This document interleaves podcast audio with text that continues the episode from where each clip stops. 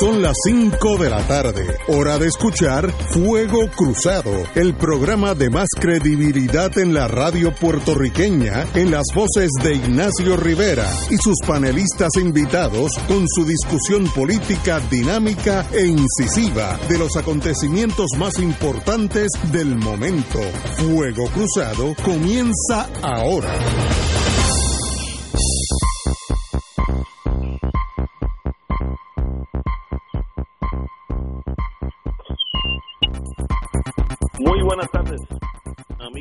De Fuego Cruzado. Estamos aquí otro día más soleado. Yo que estoy mirando al Atlántico, aunque una política le, denominó el Caribe, pero mirando para el norte es Atlántico, para el sur es Caribe.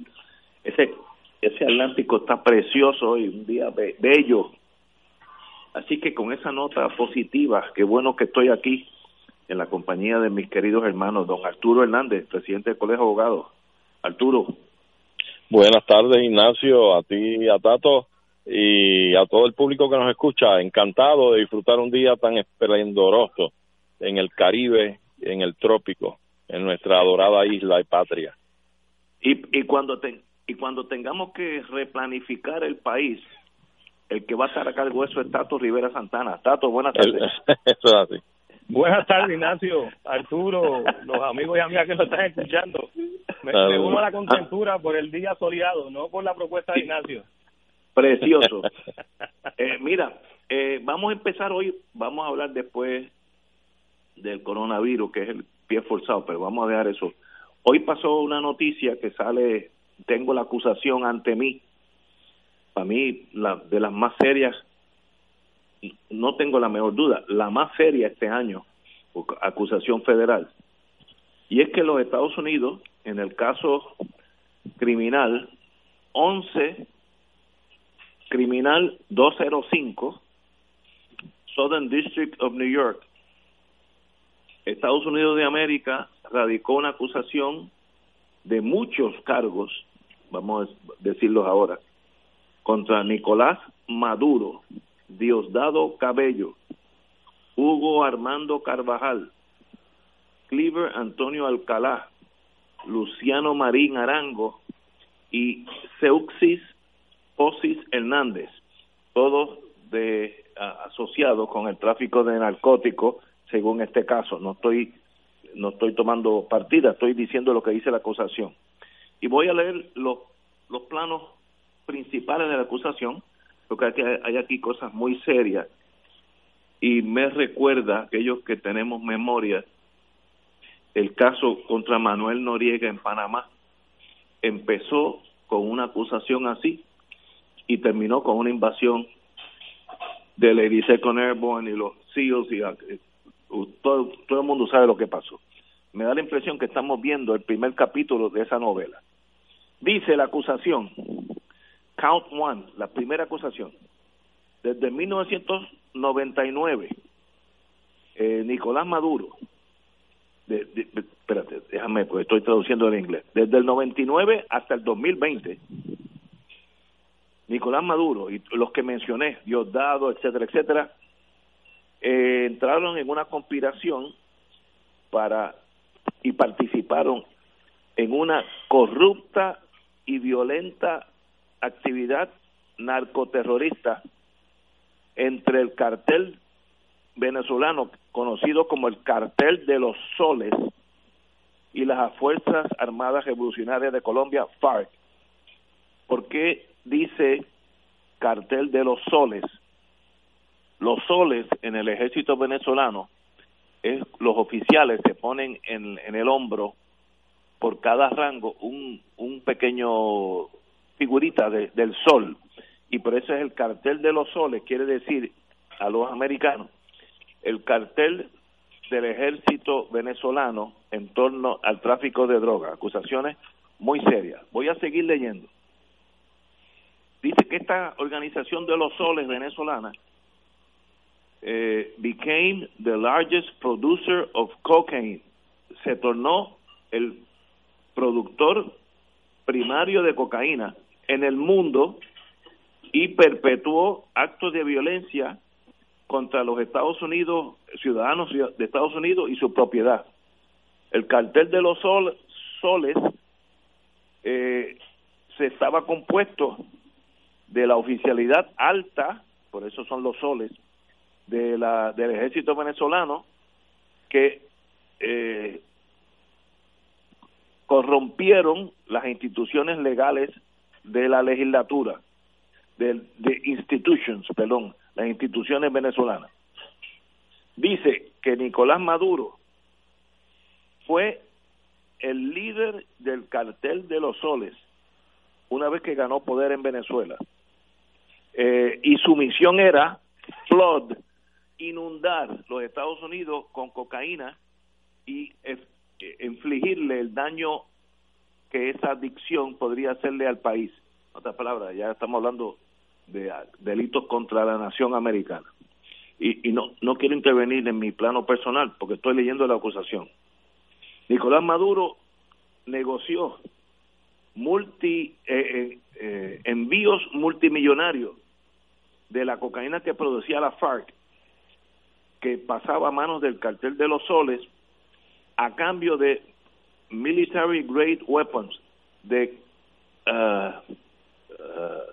armas de, de, fuego militares que se le la dan a la FARC y también negoció con Honduras, uno de los países que facilitaba el transshipment, el transferir esta esta esta droga. Sigo leyendo de la acusación, no estoy entrando eh, en nada personal, porque para eso siempre hay tiempo. Eh, un señor conocido como el Pollo, Hugo Armando Carvajal, eh, era el jefe de la división de inteligencia del ejército venezolano, todo conocido como Dirección de Inteligencia Militar, el DIM, y que este señor era el que se encargaba de facilitar el tráfico de esta droga. Luciano Marín Arango, un colombiano que desde el 2006 está acusado en Estados Unidos eh, con, con, el tráfico de droga en otros casos. Eh, sigo con la acusación. Estados Unidos, que para el 2004 el Departamento de Estado estimó que 250 o más toneladas de cocaína habían transitado con este cartel de los soles por año a los Estados Unidos. 250 toneladas al año. Eh, eh, Estados, Unidos monitoreó 75 vuelos clandestinos en el 2010 solamente que cruzaron el, el, el espacio aéreo de Honduras y de ahí brincaron a Estados Unidos. Esta conspiración de Maduro lograba eh, que aun cuando en otros eh, en, Venezuela se retenía cocaína de otros carteles, ellos los revendían uh, en, el mundo internacional, mayormente Estados Unidos. Eh, en el 2003, un asociado de la FARC colombiana, eh, de Seuxis Ausis Hernández, ayudó, le, eh, le dieron 300 mil dólares para que abriera una base clandestina en Apure, Venezuela, porque ahí podían tener acceso la, la cocaína venezolana, eh, colombiana, tener acceso a Venezuela y de ahí brincaba a Honduras. Eh, y, y, citan, ahora vamos para atrás en historia, que en el 2005 el presidente, el pasado presidente de Venezuela, Chávez, instruyó a Nicolás Maduro que los, venezol los jueces venezolanos que no protegieran a la FARC tenían que saber de ellos, de, de, de ellos de una forma o la otra. Eh, eh, y ese mismo día Venezuela terminó todo acuerdo con la DEA federal en torno a eh, tener agentes federales en territorio venezolano. Eh, bueno, con eso no hay nada malo porque Francia tampoco lo permite, así que en ese sentido, pues eso no es nada. Eh, la FARC le, le pagó a Maduro 5 millones en el 2006 eh, para por su ayuda en este tráfico de narcóticos. En el 2006, el cartel de los soles, que quiero decir cuando digo cartel de los soles, es la alta los altos generales de las Fuerzas Media Armadas venezolanas, eh, despacharon 5.6 toneladas en un DC-9 de, de, con matrícula norteamericana y fue interceptado por los Estados Unidos en Campeche, México. También eh, en el 2008, Maduro, Cabello y Carvajal arreglaron con el cartel de los soles eh, y la FARC que le darían eh, armas de fuego y dinero cash para eh, a cambio de que produjeran aún más cocaína. es increíble. En el 2009, Maduro y todos estos señores, con un representante de la FARC, eh, discutieron el traer cuatro toneladas de cocaína eh, a los Estados Unidos vía Nicaragua. Eh, cuatro toneladas. Sigo la acusación. En septiembre de 2013, eh, una vez ya Maduro presidente, eh, despachó 1.3 toneladas en un vuelo comercial al aeropuerto Charles de Gaulle en París, donde la policía francesa la Surete Nacional, estoy seguro ya alertado por la CIA, los detuvo en París. En 2014, nos estamos acercando al día de hoy, eh, Maduro y otros señores en una base militar de Caracas acordaron de proveerle más eh, eh, armas de fuego a la FARC para, para que entrenaran una milicia venezolana fuera de la, de la estructura del ejército. Eh, en el 2015, entre Maduro y Marín Arango, eh, eh, los miembros del cartel de los soles sí llevaron este equipo militar a la FARC en Colombia. Eh, ya estoy llegando al final.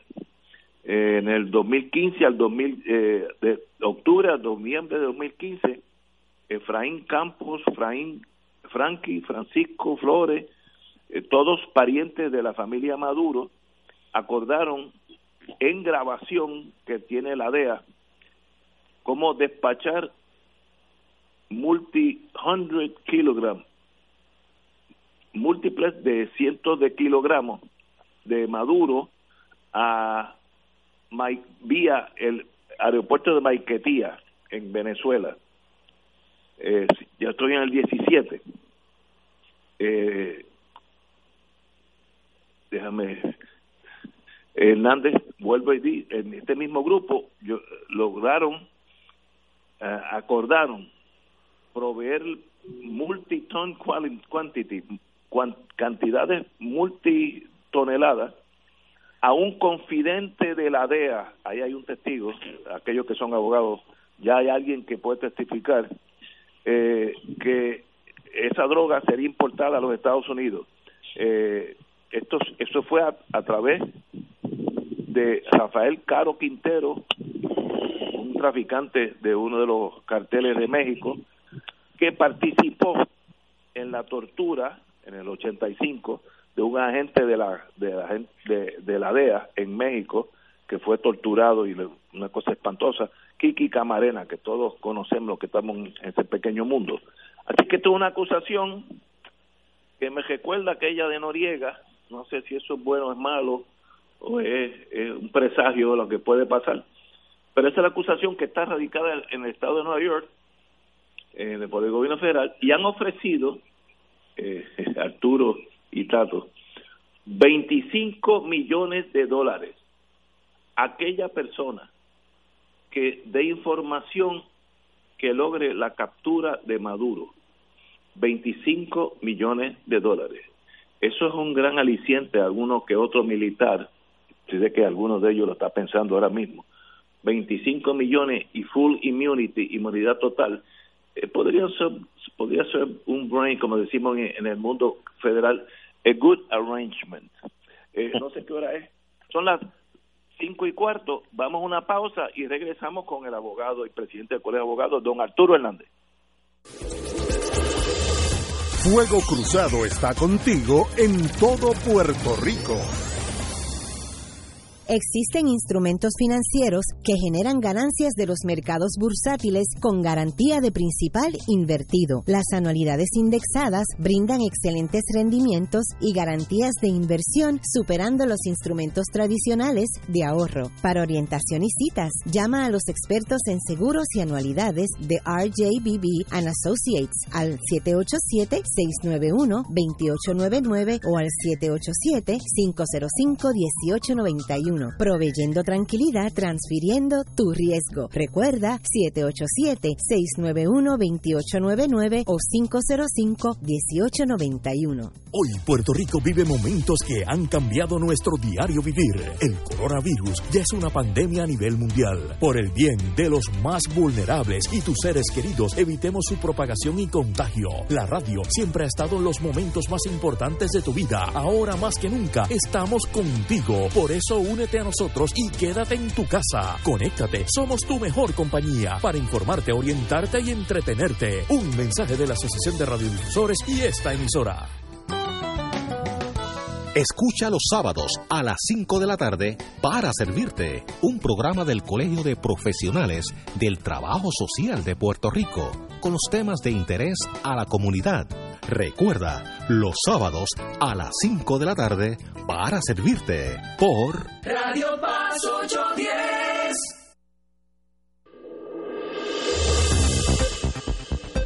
Y ahora continúa Fuego Cruzado. Regresamos. Amigos y amigas, estoy hablando de la acusación 11 criminal 205 Southern District of New York, Estados Unidos de América versus Nicolás Maduro y otros cuatro o cinco señores. Señor don Arturo Hernández. Gracias, Ignacio. Mira, en primer término quiero aclarar que no voy ni a justificar ni nada ni a nadie, pero quiero ser estrictamente crítico. Tú decías que te hacía pensar en un caso que era el de Panamá, con Noriega. A mí me, recuerda pensar en otro caso. Sí, a, mí me recuerda otro caso que te lo voy a decir ya mismo y que tiene que ver precisamente con Panamá y Noriega. Pero evidentemente hay cosas aquí que me llaman mucho la atención en este caso. Yo sé que este tipo de investigación siempre lleva tiempo. Eh, algún tiempo verdad que se pueda considerar este adecuado para que la investigación pueda producir lo que los investigadores pretenden obtener verdad pero aún así me llama sobremanera la atención que esta gente han tenido 21 años investigando este asunto. O sea que se han estado cometiendo alegadamente delitos infracciones a derecho tal vez hasta internacional y ellos lo han dejado pasar por alto para mantener toda una investigación ampliada para llegar a donde estamos llegando hoy, que no podemos escapar de pensar que esto tiene un, una gran dosis, cantidad de elemento político e ideológico. ¿eh? Es decir, si tenemos una investigación que ha durado más de 8, 7, 10 años, 21 años investigando este asunto, mire, yo creo que tú sabes de esto, Ignacio. Seguramente aquí hay unos cuantos rabos metidos en todo este asunto para llevar esta, esta investigación hasta donde la han querido traer hoy. ¿Eh? Llegar a donde han querido llegar. Y eso me huele también a mí en gran parte de todo el proceso investigativo a lo que conocemos en la figura de lo penal, el entrampamiento. O sea, yo veo que alguien tiene este tipo de conducta, que está haciendo tal cosa, y, oye, sería ideal si yo meto a alguien ahí que sea el que se gane la confianza, que haga unas propuestas de extender ese negocio, de hacer algo más grande, y lo va llevando, toda esa actividad y esos sujetos los va llevando a otros niveles y a otros puntos hasta llegar hasta donde quiere llegar. Así que trabaja, me imagino yo, Ignacio, la inteligencia. Entonces, ¿qué ocurre? En el primer caso que a mí me hace pensar, porque si vamos a, a poner el dedo acusador y vamos a mirar para todos los lados, como debe ser, equitativamente, pues me hace pensar en el caso de Bush padre con los contras. ¿Qué hacía Bush padre cuando era el jefe de la CIA en los Estados Unidos, antes de ser presidente? Negociar producción, fardos de cocaína por armas para armar la resistencia contrarrevolucionaria en Nicaragua después que la revolución nicaragüense había triunfado. Los, los contras. Los contras de Nicaragua. Y era don George Bush padre, antes de ser presidente, director de la CIA, el que estuvo a cargo de esa operación de intercambiar cocaína por armas para entonces armar a los contras, contrarrevolucionarios en Nicaragua. Es decir, aquí esta ilegalidad de utilizar la droga en canje por armas para armar eh, fracciones o ejércitos revolucionarios o antirrevolucionarios ha existido y Estados Unidos ha sido el padrino de este tipo de operativos. Estados Unidos lo ha hecho siempre.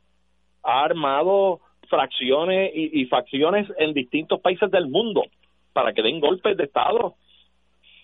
Entonces, ¿de qué moralidad estamos hablando y de qué legalidad o ilegalidad? Tiene la fachate, la desfachatez del aparato judicial e investigativo norteamericano para venir con una denuncia como esta, independientemente de que sea delitos que se puedan probar y que son deleznables y que los criticamos. Pero vamos a, a llamar las cosas por su nombre. Estados Unidos no tiene fuerza moral para hacer nada de esto, porque ellos han sido los que han dado el ejemplo al mundo de cómo se hacen estas cosas, ¿ves? Y entonces es de, de, pensar también que cuando Noriega, Noriega era mano derecha en la América Latina, en ese encaje, en ese puente de la droga y cocaína por las armas para los contras, desde Bush y la CIA de Estados Unidos, desde Panamá hasta Nicaragua. Ese era el enlace. Pero ¿qué pasa con el tiempo? Bush padre pasó a ser presidente aquello se acabó, ese operativo, pero Noriega cogió mucho aire y mucho poder en Panamá. Hizo alarde de fuerza y tenía muchos secretos que esconder. Y eso representó en un momento dado un peligro para la presidencia de George Bush padre. Y ahí viene la acusación contra Noriega y la invasión de Panamá para arrestarlo y para archivarlo en una cárcel allí en Estados Unidos, independientemente de que fueran verdades mediante las cuales se le acusó y se le procesó. Pero fue el andamiaje y fue la excusa para violar todo derecho internacional, invadir un país, secuestrar un presidente y procesarlo. A que cuando son los presidentes amiguitos y colaterales de los gobiernos y los intereses norteamericanos, pueden cometer los crímenes que sean, como los dictadores que hubo en Haití con la familia Duvalier. A ninguno lo procesaron por derecho, por violación de derechos a la humanidad, de crímenes contra la humanidad, y no invadieron Haití para llevárselos presos y meterlos en cárceles en las mazmorras americanas. Para mí esto, de verdad, me crea indignación porque se le ve la costura. El que no conoce la historia, el que no recuerda, pues puede abrir la boca y decir, wow, qué cosa más grande. Pero vamos a buscar hacia atrás. ¿Quién ha dado ejemplo de hacer estas porquerías? Ha sido el gobierno de los Estados Unidos, con distintos presidentes y con sus aparatos paramilitares, que siempre han estado al servicio de los gobiernos norteamericanos, naturalmente, como lo están todos en todos los países del mundo al servicio de su gobierno. Pues, estamos claros, eso, eso se, se estipula. Vamos, vamos, vamos a una pausa ahora para no interrumpir a, Tato Rivera Santana, para que me explique que cuál es su opinión sobre esta acusación 11 criminal 205 Southern District of New York contra el presidente del Estado hermano de Venezuela. Vamos a una pausa, amigos. Fuego Cruzado está contigo en todo Puerto Rico. Ante las grandes dificultades y pruebas a las que nos enfrenta la vida, podemos buscar la oportunidad para enriquecer nuestra unión familiar. Tengamos presente los consejos que nos dan los profesionales de la salud. En estos días, quédate en casa y comparte con los tuyos, conversa con tus hijos y medita sobre cómo podemos ser mejores personas y amigos. Eleva una oración por los que no están a tu lado y mantente comunicado con tu gente más cercana. Estoy convencido de que al amparo de María, nuestra Madre, y acompañados por la labor y el esfuerzo de todos los profesionales de la salud, superaremos esta situación porque somos gente de gran fortaleza espiritual e insuperable voluntad. A nombre de toda nuestra iglesia, reciban todos los que escuchan la bendición. Que el Señor les bendiga y les proteja siempre. Este es un servicio público de tus emisoras Radio Paz 810 AM Radio Oro 92.5, Canal 13 y el periódico El Visitante. Fuego Cruzado, el programa de más credibilidad en la radio puertorriqueña, es ahora la tribuna abierta de análisis noticioso, con diversas perspectivas que exploran el trasfondo de lo que acontece a diario y cómo nos afecta. Escucha Ignacio Rivera y sus panelistas invitados de lunes a viernes en Fuego Cruzado en transmisión diferida a las 10 de la noche por Oro 92.5 FM. 2.6 millones de autos en Puerto Rico, algunos de ellos con desperfectos.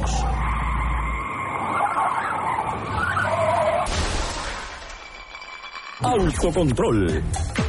Tu carro. Tu carro. Tu mundo. Lunes a viernes a las 11 de la mañana por Radio Paz 810 AM.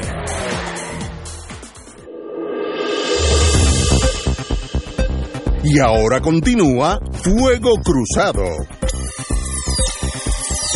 Regresamos, amigos. Tato, háblame de Maduro y la acusación por tráfico de multi kilos toneladas de cocaína a los Estados Unidos y 25 mil dólares de recompensa a aquel que lo entregue a manos norteamericanas. Tato. Eh, debo corregirte, son 25 millones, pero, pero pueden ofrecer muchos más.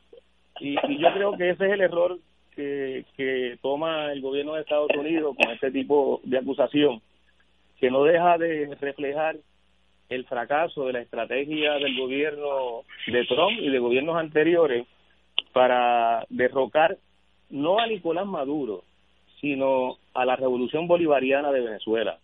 Ahí hay un proceso revolucionario que no tiene que ver necesariamente con los funcionarios que hoy dirigen o dirigieron en el pasado, como Hugo Chávez, el gobierno de Venezuela, sino que tiene que ver con un proceso de transformación social y económica que se inició hace casi, o digo, hace más de 20 años, cuando Hugo Chávez gana la presidencia por primera vez, y que ese proceso implicó una serie de cambios de transformación radical, que es a lo que le tiene miedo el gobierno de Estados Unidos y otros gobiernos de derecha en, América Latina.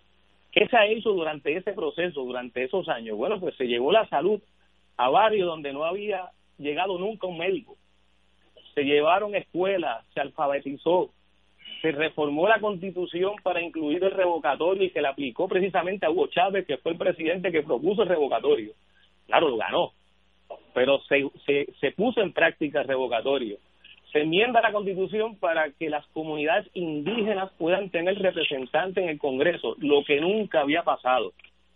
Además, se logró establecer, en el caso de Venezuela, como gobierno soberano, vínculos políticos con todos los países del mundo y una relación muy estrecha con Cuba y eso molesta al gobierno de Estados Unidos eh, claramente así que lo, lo que hay es una postura del gobierno de Estados Unidos en estas acusaciones que no deja de reflejar el fracaso de una estrategia para tratar de derrotar ese proceso revolucionario. Se me escapa un dato importantísimo de esos casi 20 años de revolución bolivariana se han construido más de dos millones de viviendas para personas pobres que no tenían vivienda.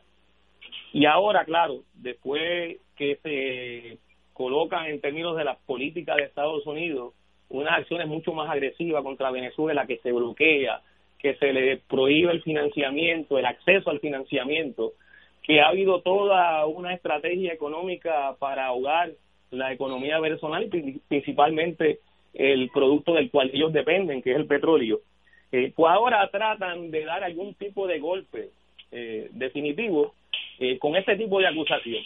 Eh, a mí cuando tú lo leías, Ignacio, me parecía que estaba escuchando, de no ser por las consecuencias que tú también señalas en tu intervención, eh, que puede tener este tipo de acusación, uno mirando a lo que ocurrió con Panamá. Para mí me parecía el libreto de una perfectamente película de Hollywood. Un libreto donde uno tiene todos los actores, los elementos, la trama. Eh, lo que pasa es que detrás de esa trama hay una intención no solo de amedrentar al gobierno de Venezuela, sino a los demás gobiernos latinoamericanos. Eh, y como la experiencia, en esto eh, coincido con Arturo, nos dicta que en el pasado Estados Unidos utilizó ese argumento para invadir a Panamá, derrocar a un jefe de Estado, llevárselo, secuestrarlo, encarcelarlo, todo eso a costa de sobre 3.000 panameños muertos, que fue en parte el resultado de esa invasión de Panamá. Bueno, pues con eso trasfondo es que uno tiene que preocuparse que Estados Unidos dé este paso. Ahora, yo tengo también que señalar que a diferencia de lo que ocurrió en este momento, pues eh, Maduro no es Manuel Noriega y Venezuela no es Panamá. Yo creo que son contextos y situaciones totalmente distintas, lo que me lleva a pensar que es una actuación de parte de Trump que su peso principal va dirigido al tema electoral en el estado de Florida. Eh, pretende con este tipo de anuncio ganarse el electorado de Florida, en un estado que dentro de la matemática electoral de Estados Unidos es bien importante y donde hay una población de venezolanos, de cubanos, que tienen este tipo de pensamiento como el que está eh, reflejando Trump y la administración de Trump en este tipo de acusación. Pero quisiera añadir además, Ignacio y Arturo y amigos y amigas que nos estás escuchando, si la preocupación de Estados Unidos es la droga, ¿por qué no interviene con Colombia? Si Colombia es el principal productor de cocaína. Eso reconocido por todas las agencias y por todas las instituciones que analizan y evalúan anualmente, incluyendo el gobierno de Estados Unidos, la producción de droga en el mundo. Donde se produce la mayor cantidad de droga eh, vinculada a la cocaína en el mundo es en Colombia. Y en Colombia, hace dos presidentes atrás, Álvaro Uribe, era presidente, y muchos grupos y fuerzas sociales en Colombia denunciaban constantemente que Álvaro, Álvaro Uribe estaba vinculado a los paramilitares que protegían los carteles de la droga. ¿Por qué Estados Unidos no intervino contra el gobierno de Álvaro Uribe? Porque aquí detrás claramente hay una agenda eh, política, ideológica, que lo que busca es derrotar, y vuelvo a insistir en eso, no a Maduro, sino a la revolución bolivariana de, Venezuela. Y yo creo que esa estrategia no le va a dar resultado a Estados Unidos. Eh, vemos, de todas formas, aún con las circunstancias difíciles que está pasando en términos económicos Venezuela, una población venezolana donde principalmente existe una base social que apoya al gobierno de Venezuela, que ha mantenido y ha cerrado filas detrás de ese gobierno, y el mejor ejemplo es que quien parecía que iba a ser la figura que iba a derrotar al chavismo, se ha desinflado totalmente, que es eh, Guaidó. Y en parte ese, e, ese proceso de debilitamiento de Guaidó es lo que lleva precisamente también a uno entender por qué Estados Unidos levanta este tipo de acusación y como decía Arturo, si conocían estos hechos hace tantos años, ¿por qué lo hacen ahora? Bueno, porque ahora es que se enfrentan al fracaso de una estrategia que no le da resultados. Yo pienso que esto no va a funcionar. Yo creo que además Estados Unidos en este tipo de diseño también tiene una larga historia que el resto del mundo la conoce.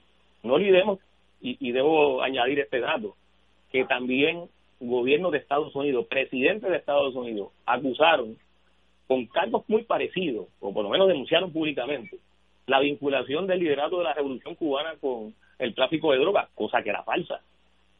Así que e, esto es una de, las de las fichas que mueve en el tablero de esa estrategia hegemónica de Estados Unidos y en este caso en su estrategia contra Venezuela, el presidente Trump, y yo pienso que es vital, que no va a tener ese resultado, eh, porque la realidad es que en el caso de Venezuela hay una población, hay un pueblo que conoció lo que son los procesos revolucionarios, conoció lo que son los logros que se alcanzaron en los pasados años y eso no lo va a renunciar. Vamos a una pausa. Yo tengo algo que decir sobre esto. Tengo Mixfield, allá en Kentucky, pero vamos a una pausa y regresamos a este tema y tengo otra del Senado de Puerto Rico que le zumba. Vamos a una pausa.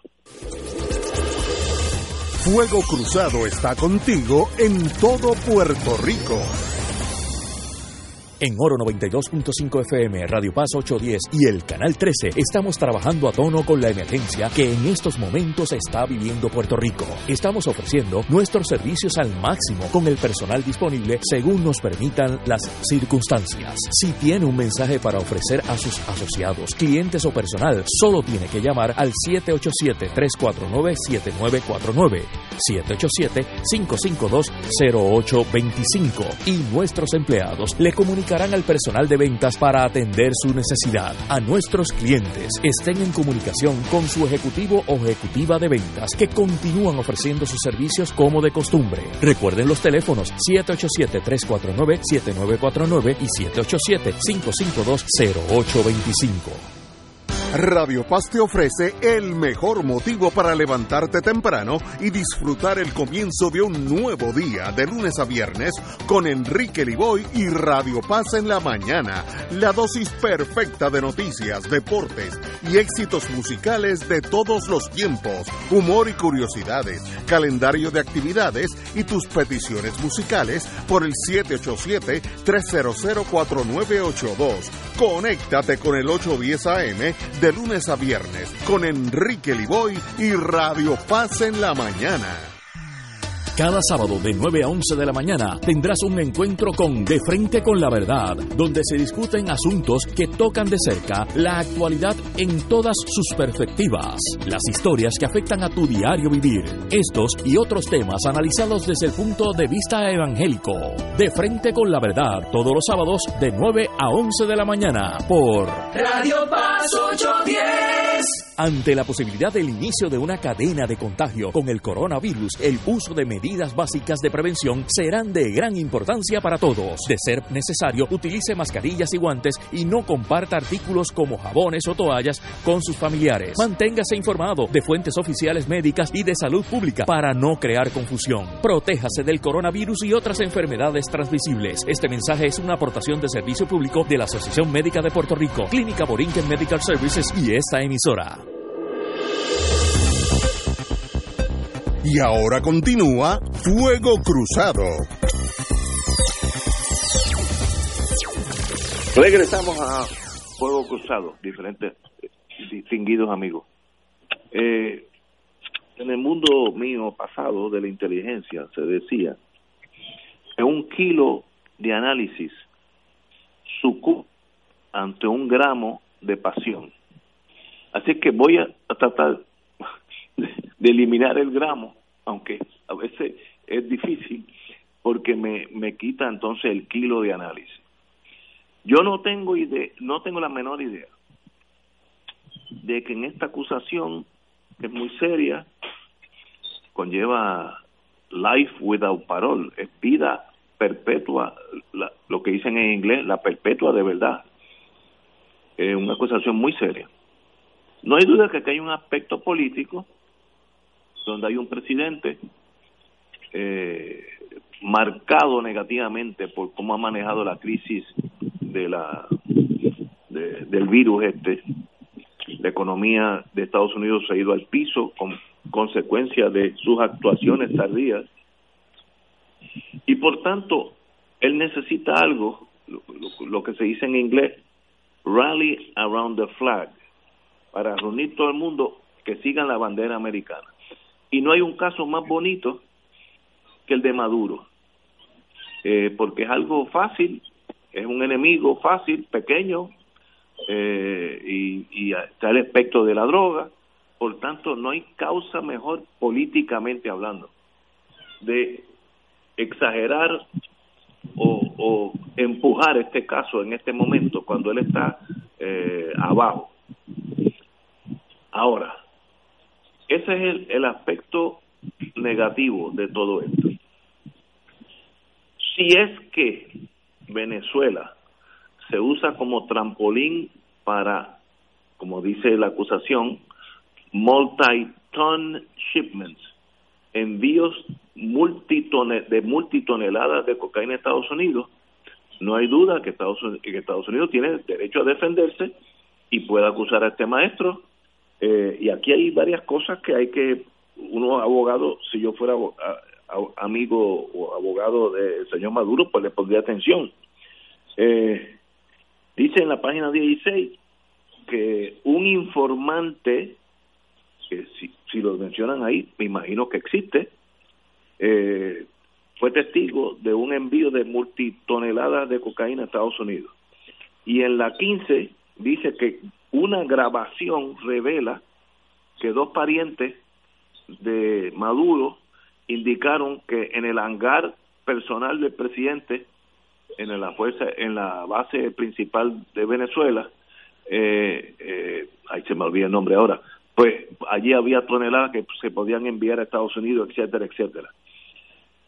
Si eso es verdad eso se verá en su juicio si es que alguna vez lo arrestan pues entonces son acusaciones extremadamente serias porque nadie puede estar enviando toneladas de cocaína a Francia y esperar que Francia nos reaccione. Eso no pasaría.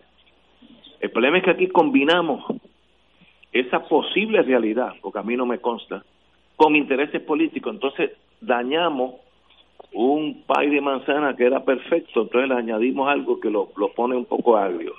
Así que cuidado con esta acusación, porque puede ser puede ser que, que haya matices más allá de la evidencia.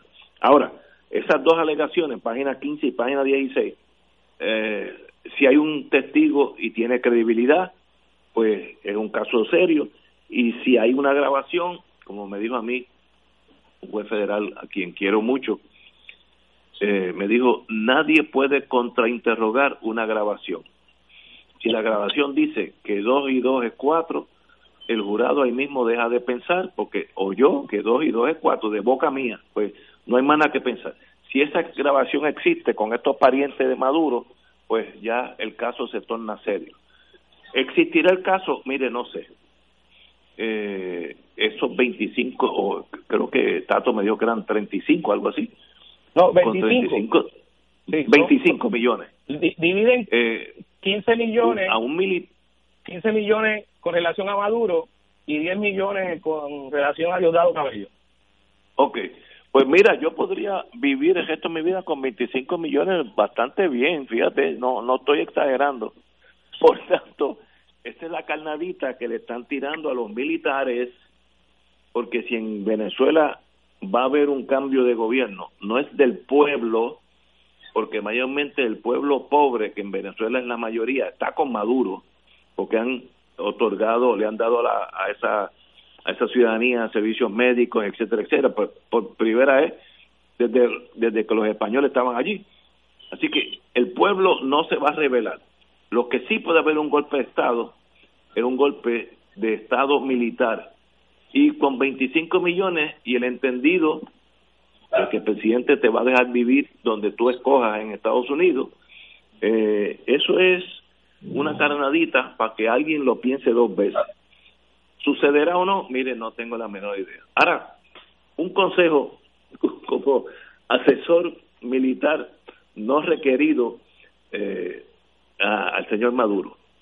No se monte en un avión, aunque sea dentro de Venezuela, aunque le paguen, porque esa es la forma más fácil de desviar un avión a Curazao, Aruba, Trinidad Tobago, que están uh, Surinam, eh, British Guiana, este, eh, que se llama ahora ay, Belice, no, Belice no, perdón, antes era British Guiana, Surinam es la holandesa, etcétera, etcétera.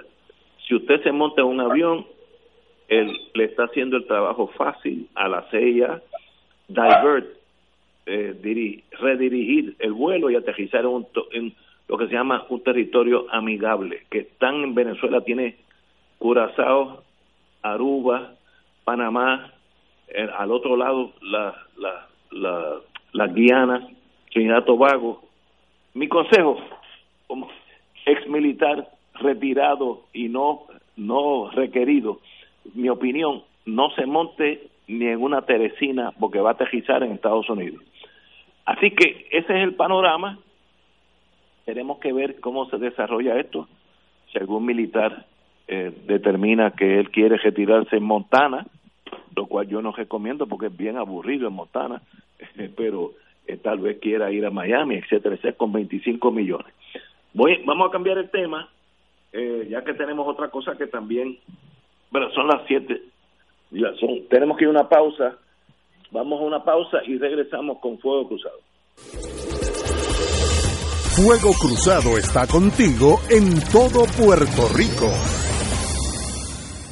Se acerca la temporada de pago de contribución sobre ingresos, el famoso tax season. En RJBB and Associates te asesoramos para que al crear tu cuenta IRA tengas la mejor IRA del mercado. Así obtendrás la deducción contributiva que te permite la ley con el instrumento financiero de mejor rendimiento del mercado con garantía de principal. No lo dejes para el 15 de abril. Llámanos para cita y orientación al 787-691-2899 o al 505 1891, proveyendo tranquilidad, transfiriendo tu riesgo. 787-691-2899 o 505-1891. Ante la orden ejecutiva del gobierno de Puerto Rico, que ha provocado un cierre mandatorio en el país para tratar de evitar el contagio con el coronavirus, las emisoras de la Arquidiócesis de San Juan te ofrecen la oportunidad de escuchar la celebración eucarística en tu hogar a distintas horas. Puedes escuchar la misa en Radio Paz 810 en el siguiente horario. De lunes a viernes, 5 y 15 de la mañana, 8 de la mañana, 3 y 30 de la tarde, 7 y 30 de la noche. Sábado, 5 de la mañana y 6 de la tarde.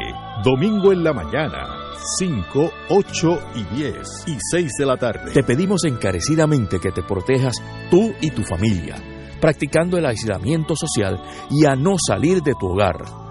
Dios te bendiga siempre a ti y a tu familia. Fanático del deporte, la mejor información y el mejor análisis lo escuchas los sábados a las 2 de la tarde por Impacto Deportivo con Javier Sabat y el más completo elenco en deportes por Radio Paz 810 AM y en las redes sociales Facebook Impacto Deportivo Radio PR Twitter e Instagram Impacto underscore Deport. Juntos, impactando el deporte nacional. Y ahora continúa Fuego Cruzado. Regresamos, amigos y amigas, a Fuego Cruzado. La señora gobernadora ha indicado que extiende hasta el 12 de abril el toque de queda que no es el dicho correcto militarmente, pero eh, eh, este aislamiento, yo creo que era inevitable que lo hiciera. Tal vez se tenga que liberalizar algunas cosas, por ejemplo, eh, si a mí se, se, necesito alguien que me cambie una goma porque se me explotó, ¿dónde la voy a comprar? O no tengo carro.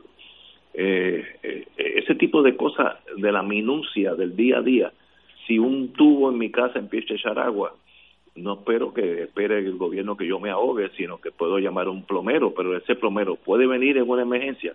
Esas son las cosas que se pueden, eh, que en varios estados ya la han definido bastante correctamente.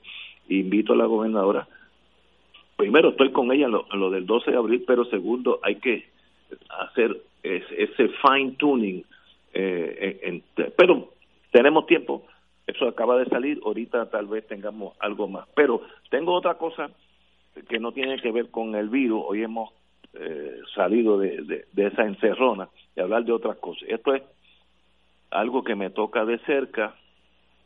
En estos días, con los problemas que hubo con China, mi, cuando mi hija estuvo aquí en estos días, que trabaja para una farmacéutica, me dijo ella de los problemas que tenía la farmacéutica de ella, una de las más grandes del mundo, es que la materia prima de muchas de las medicinas se hace en China. Y por tanto pues te quedas cojo en una crisis cuando China se paraliza, aunque ya China abrió de nuevo la producción, pero eh, eso levantó que un senador, no recuerdo el nombre ahora, y el, un editorial de New York Post indicó que habría que reconsiderar el tener el mundo de la de la producción de fármacos dentro de Estados Unidos y mencionó específicamente Puerto Rico donde ya hay una industria lo más eh, triunfante de paso gente muy competente unas producciones extraordinarias. Y yo consideré que eso es una buena idea eh, me comuniqué con varios amigos que están en ese mundo, algunos fuera de, Puerto Rico, y todo les, sonó algo lógico, eh, porque Estados Unidos tiene esa misma norma para todo aquello que tenga que ver con el mundo militar, hasta los sombreros, las camisas, los zapatos, todo eso se tiene que hacer en territorio nacional con cierta lógica, ¿no? Pero, como uno vive en dos mundos, estoy hablando de la eh, resolución concurrente número 99 del Senado del 24 de, 24 de marzo, presentado por su señor presidente Rivera Schatz y referido a la Comisión de Asuntos Internos, donde dice, voy a simplificar, el gobierno de Puerto Rico declara como política pública que la única forma de asistir a la economía de Puerto Rico es que el Congreso la integre a la economía nacional extienda trato igual en los programas federales como parte de Estados Unidos, igual que en los diferentes estados. La igualdad es el único mecanismo de desarrollo económico que hará la diferencia para los residentes de Puerto Rico. Puerto Rico reclama trato igual en toda legislación, programa, político económica o contributiva. Y la respuesta del virus este como parte de los Estados Unidos, tratamiento igual que los diferentes estados. Ahora viene lo, interesante. Se rechaza cualquier legislación, programa o respuesta federal a expensas del trato igual y poder político que reclama la mayoría de los puertorriqueños conceda tratos y beneficios contributivos especiales y distintos a las empresas de manufactura que operan en Puerto Rico que dependan de la continuación del estatus territorio no incorporado Asamblea Legislativa, está hablando del Senado, no apoya la creación de un paraíso fiscal federal en beneficio de los grandes intereses, en detrimento de la igualdad de todos los puertorriqueños. Otras palabras, el Senado de Puerto Rico está en contra de la expansión del mundo de la manufactura de los fármacos en Puerto Rico, si esto conlleva alguna legislación que habilite a esta, esta compañías que antes eran las 936, ahora son las 901, eh, un trato desigual que si fuéramos Estado como North Dakota. Eh, yo creo que es un error gigantesco, porque mientras más pobre Puerto Rico sea, menos posibilidad de la estadidad. Eh, y eso pues yo puedo hablar de ese mundo, porque yo estoy en ese mundo. Mientras más pobreza en Puerto Rico, menos posibilidad de considerar el tema. Eh, no quiero ser injusto, pero hay varios países en el Caribe que si el 100% eh, decide ser parte de los Estados Unidos, Estados Unidos ni lo pensaría. Haití, Honduras, y puedo decir otros, pero no, no quiero seguir. ¿Por qué? Porque la pobreza es tal que para qué tú vas a invitar a, tu casa a alguien que sencillamente necesita ayuda para eh, existir. Así que yo no creo que este es un momento donde uno puede mezclar sus pasiones políticas a largo plazo con la necesidad inmediata que se está cayendo ese mango del palo, porque los mismos Estados Unidos está diciendo es un error tener todos los huevos en la canasta en China de los fármacos, 40% de toda la base de los productos de farmacia se hacen en China, que es increíble. Yo no sabía eso hasta que mi hija me lo dijo un mes antes de, que pasara toda esta cosa. Pero la política se mete por el medio. Ahorita decía yo que un kilo de análisis lo nubla un gramo de pasión. Yo creo que aquí vemos más de un gramo. Vemos como cinco kilos de pasión contra un kilo de análisis. Estado Mira, Ignacio, un, comentario sobre Venezuela y, dentro de este, este tema. En, en Colombia hay siete bases militares de Estados Unidos. Y eso no ha impedido que Colombia sea el principal productor de cocaína, pero refleja además que toda esta forma de Estados Unidos divulgar su postura contra la droga es pura hipocresía, porque está permitiendo que en ese territorio, en ese país, se siga produciendo la mayor cantidad de cocaína y Estados Unidos teniendo ahí siete bases militares. Bueno, entonces sobre sobre el tema... Tiene cinco minutos, porque... Sí. ¿Perdón? Tiene cinco minutos porque a las seis tenemos que recesar. Bueno, sobre, sobre este tema, eh, evidentemente, Ignacio y amigos que nos están escuchando, el, el PNP mira esto desde una perspectiva ideológica eh, y, y demuestra que para el movimiento estadista la estadidad no es otra cosa que la dependencia elevada a la enésima potencia. Cuando se atreven a poner en un proyecto de ley que la igualdad es la estrategia de desarrollo económico, pues uno tiene que llegar a esa conclusión, pues ¿cómo es posible ¿Cómo es posible que se puedan plantear que la estrategia de desarrollo económico sea la mayor dependencia hacia los fondos federales que sea el gobierno de Estados Unidos? Y esa es la debilidad principal del movimiento estadista. En el fondo, no es un movimiento que se base en, una, en un sentido de nación, en un sentido de país, sino que como ellos han planteado y han eh, esbozado en sus análisis, eh, se trata de tres millones y pico de ciudadanos americanos que viven en Puerto Rico y que tienen derecho a lo que tienen los ciudadanos que viven en Estados Unidos. Pero eso se lo contestó el delegado de Estados Unidos en la OEA cuando se presentó el caso. Y, y este expresó, bueno, los puertorriqueños que quieran vivir en esta vida lo que tienen que hacer es mudarse a uno de los 50 estados. Así que, que esta, esta manera del PNP mirar este tipo de asuntos, y en eso coincido contigo, Ignacio, aleja aún más el discurso estadista en Puerto Rico de lo que es la visión de los círculos eh, de poder y que establecen las estrategias políticas en Estados Unidos con relación eh, a Puerto Rico.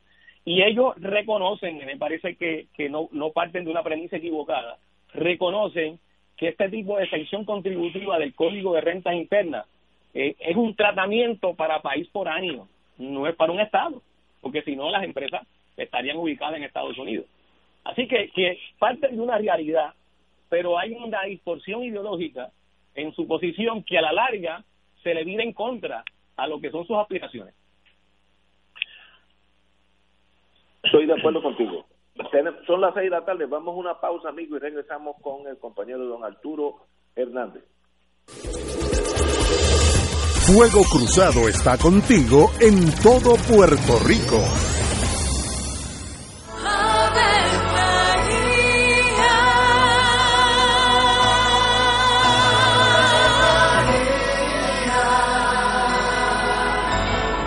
El ángel del Señor anunció a María. Y ella concibió por obra del Espíritu Santo. Dios te salve María, llena eres de gracia, el Señor es contigo. Bendita tú eres entre todas las mujeres, y bendito es el fruto de tu vientre Jesús. Santa María, Madre de Dios, ruega por nosotros pecadores, ahora y en la hora de nuestra muerte. Amén. He aquí la esclava del Señor. Hágase mí según tu palabra. Dios te salve María, llena eres de gracia, el Señor es contigo.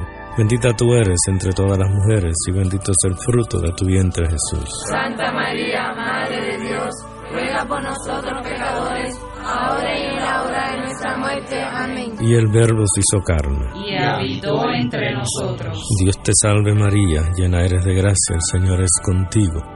Bendita tú eres entre todas las mujeres, y bendito es el fruto de tu vientre Jesús. Santa María, Madre de Dios, ruega por nosotros pecadores, ahora y en la hora de nuestra muerte. Amén. Ruega por nosotros, Santa Madre de Dios. Para que seamos dignos de alcanzar las promesas de nuestro Señor Jesucristo. Oremos.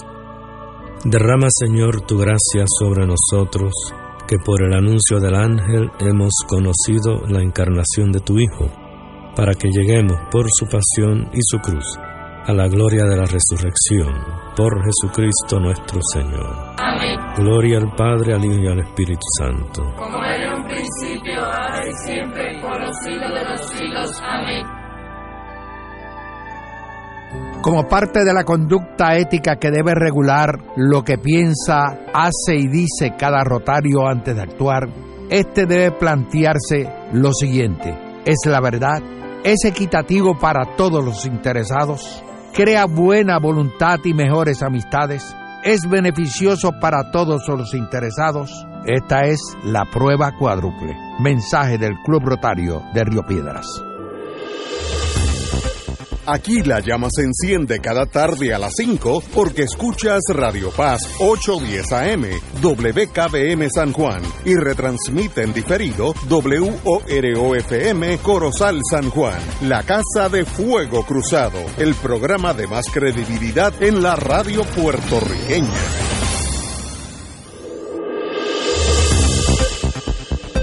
Y ahora continúa Fuego Cruzado. Regresamos, amigos y amigas.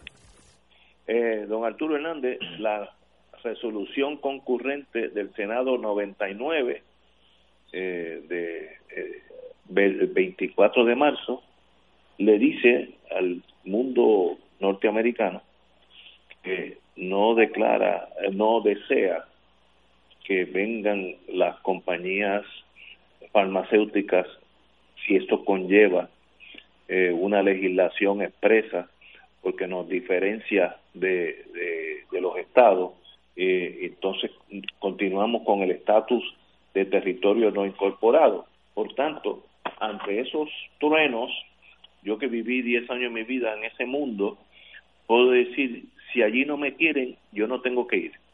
Y, y no vendrán y seguiremos perdiendo cada año empleo de manufactura en mi tiempo eran casi 200 mil, ya vamos, por unos 70, hemos perdido 130 mil empleos de manufactura, que eran de los mejores pagados en Puerto Rico, y creo que eso va, se va a reducir a casi nada en los próximos 10 años. Eh, compañero don Arturo. Sí, Ignacio. Eh, sobre el temita anterior, lo único que quería señalar era que no, no olvidáramos que Estados Unidos, con relación a todo este asunto de las drogas, tiene lo que es una política pública declarada de la guerra contra las drogas. Y esto, a su vez, genera toda una actividad económica dentro del esquema económico norteamericano que es de miles de millones de dólares. Así es que se justifica que 21 años después demuestren que han estado investigando todo este asunto relativo a Venezuela. Imagínense ustedes cuántos millones o miles de millones de dólares han metido ellos en toda esta investigación. Eso es economía para el gobierno de los Estados Unidos. Así es que en ese sentido, como decía Tato, es la postura hipócrita de los Estados Unidos respecto al problema de las drogas, porque yo creo que tienen la capacidad tecnológica y militar para no permitir que entren por sus costas y por sus aires ni un gramo de droga a los Estados Unidos, pero no lo hacen. Bueno, pero sobre la resolución del Senado, yo creo que muy lamentablemente, eh, Rivera Chat y los legisladores que aprueban esta legislación se pintan como enemigos del progreso en el país, un progreso limitado, pero progreso al fin, dentro de las circunstancias económicas que existen hoy en Puerto Rico. Eh, yo creo que obedece a esta obsesión ilógica, eh, que yo creo que ha sido como un boomerang, que ellos pretendan amarrar la estadidad al concepto de la igualdad, ¿verdad? Eh, yo he mencionado otras veces los informes que han salido, han surgido de las oficinas de General Office Accounting, del GAO, eh, o lo dije al revés, más o menos. La cosa es que todos señalan que el proyecto de anexión a Puerto Rico sería un fracaso, porque no permitiría que aquí hubiese una economía floreciente. De manera que, como bien señalaba Tato, están amarrando la igualdad, el concepto de igualdad bajo la anexión a una mayor dependencia. Eso provoca una reacción de rechazo absoluto por parte de los que manejan el asunto de la política norteamericana sobre este tema porque es que no es compatible, como tú bien dices, que haya un país que pretenda ser admitido a esa unión, pero que económicamente está fracasado. Ahora, si es un país pujante, con una economía floreciente, que en su integración lo que va a aportar en términos económicos porque va a generar más recaudos del fisco federal y más movimiento económico con relación a todo eh, lo que representa el comercio norteamericano y ese nuevo estado, pues mira, eso se considera, lo acepten o no, lo van a considerar. Pero en este caso y en esta circunstancia es todo lo contrario. Y entonces, lo único que les ha quedado al sector anexionista es hablar del estribillito este de la, de la igualdad, porque ni siquiera tienen razón al considerar la anexión como un, una opción descolonizadora, porque les demuestra también con el mayor respeto a todos mis amigos estadistas, un gran y alto sentido de hipocresía. Porque si usted va a descolonizar a un país, usted no puede aspirar a descolonizarlo para convertirse en colonizador. Es decir, usted no va a pretender que deje de ser usted colonia para pasar a ser el imperio que va habrá de mantener otras colonias que aún tienen bajo su égida. Así es que es un tanto hipócrita plantear que es la opción anexionista una descolonizadora. Entonces se hacen de la mano del concepto de la igualdad, porque te iguala a la transferencia de fondos, te iguala al acceso a, a 20 beneficios federales, económicos, pues es mayor dependencia. Aquí no estamos creando ningún giro que envuelva un desarrollo económico palpable eh, que pueda ser evidente y que nos pueda posesionar a nosotros para cualquier salida en un futuro que puede ser la anexión, aunque no sea descolonizadora desde mi punto de vista, pero también puede ser la adquisición de la soberanía. Claro, aquí lo que está detrás de esto en términos ideológicos ha sido siempre, y lo vimos desde la gobernación de Roselló Padre, el hecho de que el trato que se le da en ese código que existe para trabajar con los incentivos y las exenciones contributivas y demás, Puerto Rico es considerado un territorio extraño, extranjero, un país extranjero, como si fuera un país extranjero. Y eso les molesta y no lo quieren patentar. Y entonces hacen agarre de que eso perpetuaría la condición colonial existente. Yo creo que no. Sencillamente yo creo que plantea una realidad bien patente de verdad, que somos un país extranjero en relación a los Estados Unidos, claro que sí, somos hispanos, latinoamericanos, etcétera. La ciudadanía americana es un accidente para nosotros y fue una estrategia política eh, sobre todo militar, de defensa para los Estados Unidos.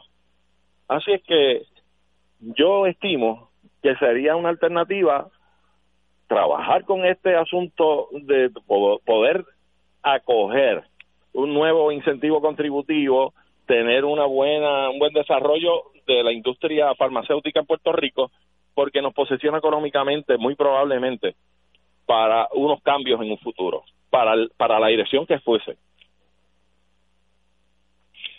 Estamos totalmente de acuerdo. Eh, la señora gobernadora acaba de, eh, déjame echar para atrás porque voy a tratar de controlar las emociones. Como yo fui un hijo de las 936, a mí me consta el trabajo digno de muchos puertorriqueños, gente humilde, que trabajó, ganó buen dinero, rehicieron su vida, sus hijos fueron a colegio, etcétera, etcétera, eh, en pueblos tan diminutos como Maunabo, Vieques, etcétera, etcétera. Ese mundo, por razones que no vamos a entrar en eso porque me dan hasta ganas de llorar, desapareció. Y hoy tenemos que hemos perdido 700 mil ciudadanos puertorriqueños, 700 mil ciudadanos puertorriqueños, y vamos a seguirlo perdiendo. Para mí, yo creo que eh, el mezclar la política partidista con el progreso de una cosa tan importantísima a nivel mundial de la compañía farmacéutica es un error que causa desempleo y dolor del pobre. Yo sé que la ideología a veces ciega y bueno, yo creo que este es uno de los casos caso, pero para mí eh, eh, sería mucho más conveniente tener una economía vibrante y luego ver si existe la posibilidad de la estabilidad, sí o no. Eh, sí, quedarnos sin las dos, pues es el peor de los dos escenarios, que es lo que estoy viendo venir. Bueno, cambiemos el tema. La señora gobernadora, a partir del 31 de marzo, los supermercados permanecerán cerrados los domingos y la cuarentena comienza a las 9 de la noche. Eh, ahora es de 9 de la noche a 5, lo bajó a 7 a 5. Eh, la gobernadora anunció el jueves la extensión hasta el 12 de abril, el cierre, cierre forzoso y toque de queda. A la vez anunció algunas medidas al acoger las recomendaciones del Task Force del virus, del, del comité este del virus. Por recomendación de los expertos, he determinado extender la cuarentena. Bueno, con eso no hay problema alguno. Con la extensión de la orden ejecutiva, estamos siendo más estrictos. Eh, estamos, esto expone a que estamos ante el brote viral más letal de los tiempos modernos. Como parte de la nueva medida, los supermercados permanecerán eh, a partir del domingo, el, del 31 de marzo, perdón, y el toque de queda será a las 7 de la noche, dos horas antes eh, de lo que era anteriormente. Eh, las farmacias, supermercados, gasolineras, sucursales bancarias, hospitales y laboratorios continuarán operando, limitando la cantidad de personas que entran a los establecimientos. Eh, se establecen nuevas reglas para los conductores, ahí estamos todos nosotros. Eh, según el número de la tablilla del vehículo, según la gobernadora, si el número es par, 2, 4, 6, 8, 0, eh, podrán ir transitar lunes, miércoles y viernes. Si es impar, 1, 3, 5, 7, podrán, podrán salir eh, martes, jueves y sábado. Eh, no está claro si eso es de inmediato o es el 31 de marzo, pero me imagino que para la prensa para mañana la Pero ahí estamos. Yo creo que no es gran sorpresa. Lo que quiere decir esto es que la economía de Puerto Rico pues va a llegar a una a un nivel de catástrofe eh, y sencillamente pues si hay que morder esa bala se muele. Eh, China pasó por eso y ya abrió sus plantas a producción y ya China se reincorpora al mundo productivo. Eh, nosotros no podemos quedarnos eh, impávidos ante este problema, pero tampoco podemos prolongar más de lo necesario este paro porque la economía de Puerto Rico, que estaba ya moribunda, va a acabar de morirse en, en, en, pro de salvar vidas. Y, y si yo fuera gobernador, hubiera hecho lo mismo, no estoy criticándola, pero estos son los problemas que se enfrenta la economía de Puerto Rico, son severos, no, no serios, muy severos. Tato. Mira, yo, yo pienso que esto era prácticamente inevitable. La realidad me parece a mí que demuestra, y yo creo que los miembros del grupo de trabajo que nombró la gobernadora así lo, lo entendieron, que el pico o los momentos de mayor contagio todavía no han eh, llegado en, en nuestro caso y que en ese sentido la amenaza de esta pandemia en el caso de Puerto Rico todavía no ha logrado ascender al punto eh, más grave, más grave. Y distintos estadísticos y expertos en el manejo de la incidencia de los contagios, de los casos que han dado positivos, a pesar de que las muestras son muy pequeñas, pues ya venían apuntando desde el día de ayer que estábamos enfrentando la posibilidad de un escenario muy, muy grave. En el día de ayer o esta mañana salió un reportaje del Centro de Periodismo Investigativo que contaba con el análisis y los datos que habían evaluado expertos en demografía y en estadística y en, y bioestadística eh, y apuntaban a, un escenario eh, gravísimo eh, particularmente porque la ausencia de información no nos permite a nosotros identificar en qué momento estamos del nivel de contagio. Eh, y eso, eso es medular, eso, eso es medular porque si no tenemos esa información, pues estamos un poco manejando a ciegas, como tantas veces se ha dicho ya, eh, el, el efecto y las consecuencias de la pandemia. Así que e, esta extensión del toque de queda y las otras medidas que anunció la gobernadora, a, a mí me, me dan como lectura que efectivamente ellos reconocen que el momento más grave del contagio todavía no se ha presentado en el país y que en ese sentido hay que tomar estas medidas preventivas. Ciertamente, esto va a tener consecuencias económicas, ya la está teniendo. Vi unos datos que salieron esta mañana donde ya habían cerca de 50 mil solicitudes de desempleo en Puerto Rico. En Estados Unidos están sobre los 3 millones las solicitudes de desempleo. Eh, así que hay unos impactos ya económicos muy serios. El economista Alameda hoy en una columna también presentaba algunos cálculos de lo que estaba ya costando en términos de, la economía el, los días en que había estado cerrado prácticamente todo en, el país. Eh, y todo esto apunta a que la situación económica se va a poner en condiciones todavía más difíciles, más difíciles aún, aún con lo que se aprobó en el Congreso de Estados Unidos ayer, en el día de ayer, eh, de ese paquete trillonario, utilizando el término en inglés, billonario, utilizando el término español, de rescate a la economía estadounidense, del cual eh, una parte de esos fondos van a entrar a la economía de Puerto Rico, pero que tanto en el caso de Estados Unidos como en el caso nuestro no deja de reflejar eh, ese monto de rescate que aprueba el Congreso de Estados Unidos, envía también un mensaje de que la situación se va a poner peor, porque de lo contrario no sería tan astronómico eh, como, como se aprobó en el Congreso.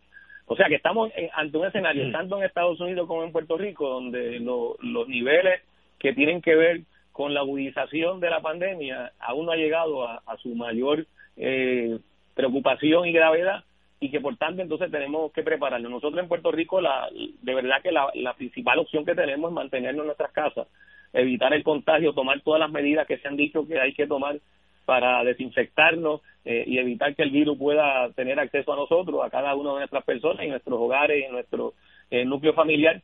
y bueno, y, resistir, y resistir. De esto vamos a salir, yo no tengo la menor duda, como no tenemos duda la mayoría de los puertorriqueños y puertorriqueñas, eh, y tendremos que enfrentar entonces cómo eh, manejar todos los retos y los desafíos económicos que vamos a tener por delante. Que de paso, yo sigo insistiendo en esto, hay que exigir que se cancele la deuda. Puerto Rico no puede pagar la deuda ante este escenario como se está viendo que va a ocurrir. Don Arturo.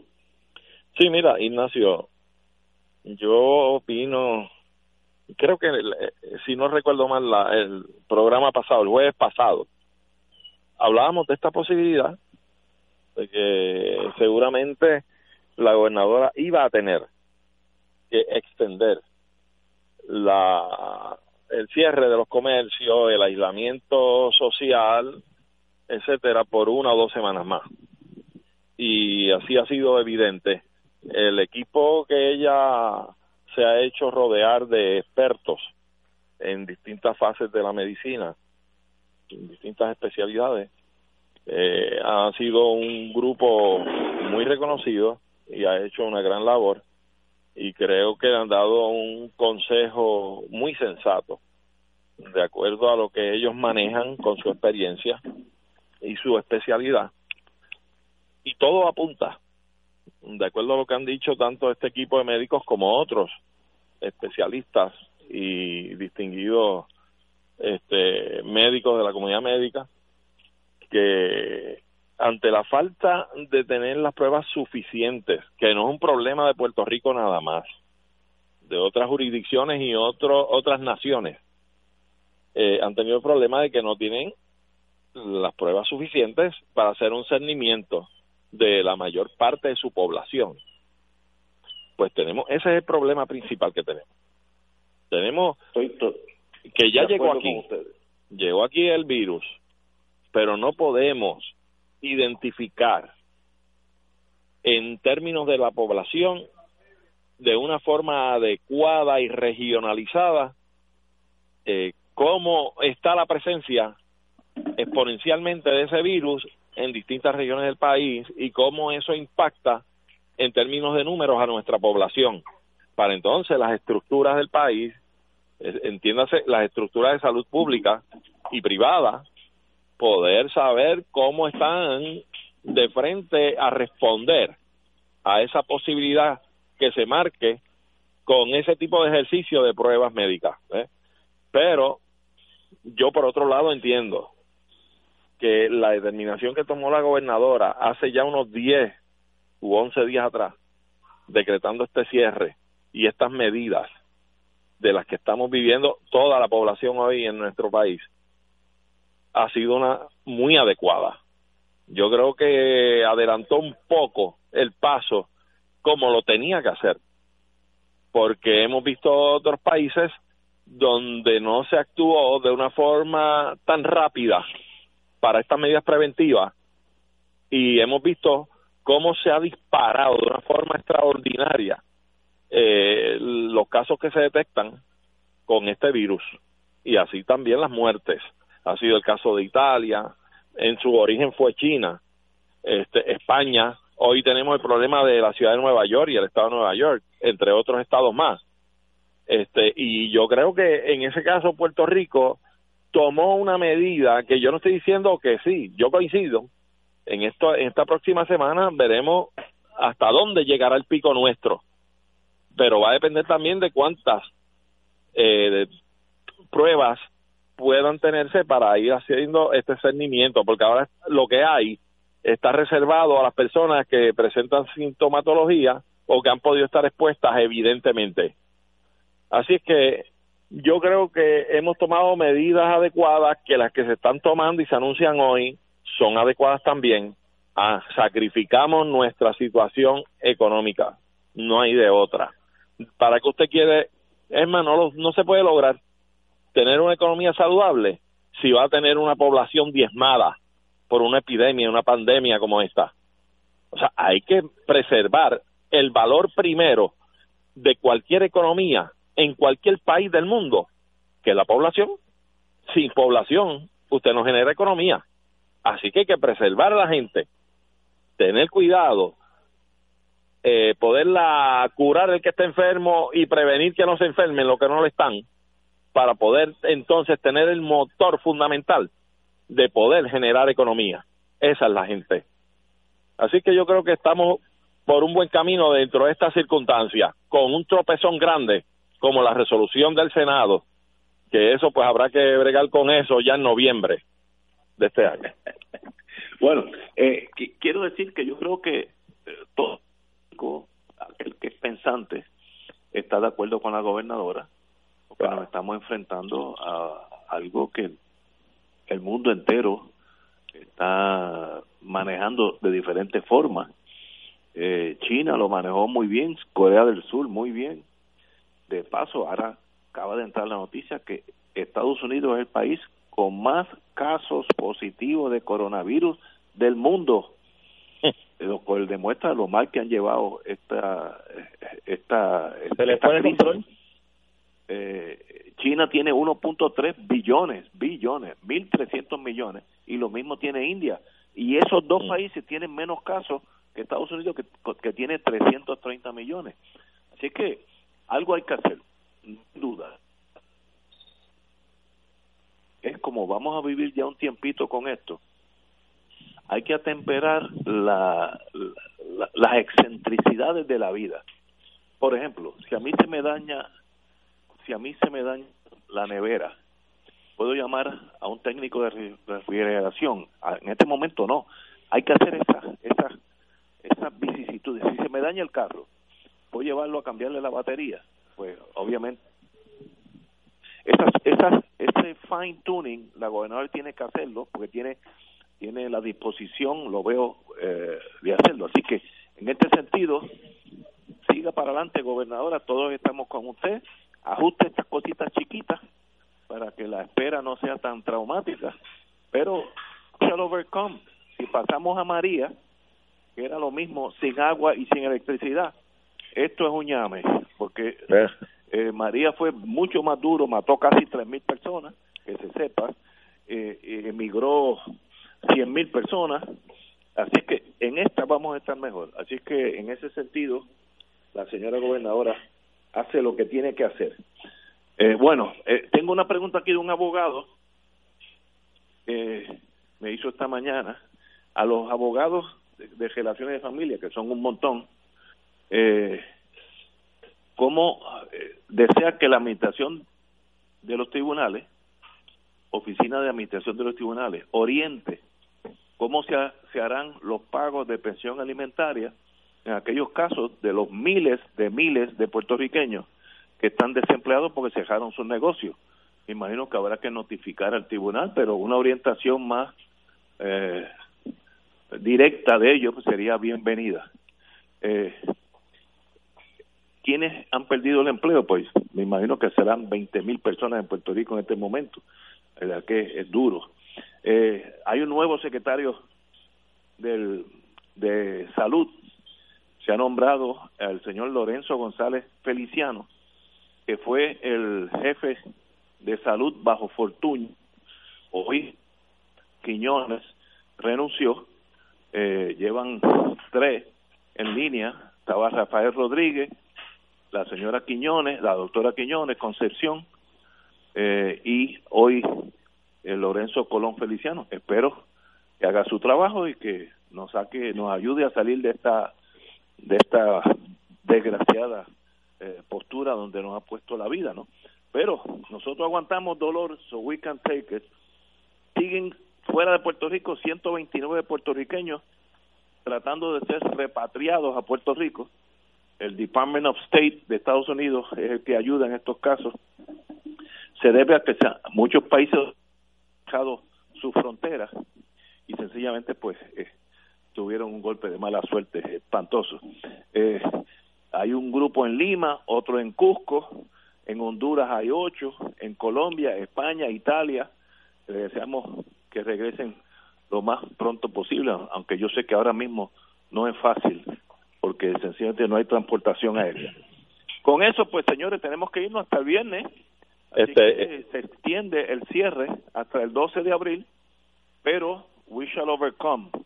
Arturo y Tato, eh, mil gracias. Ignacio, ¿cómo no, Ignacio? muchas gracias, muchas gracias. A las órdenes, hermano. Igual.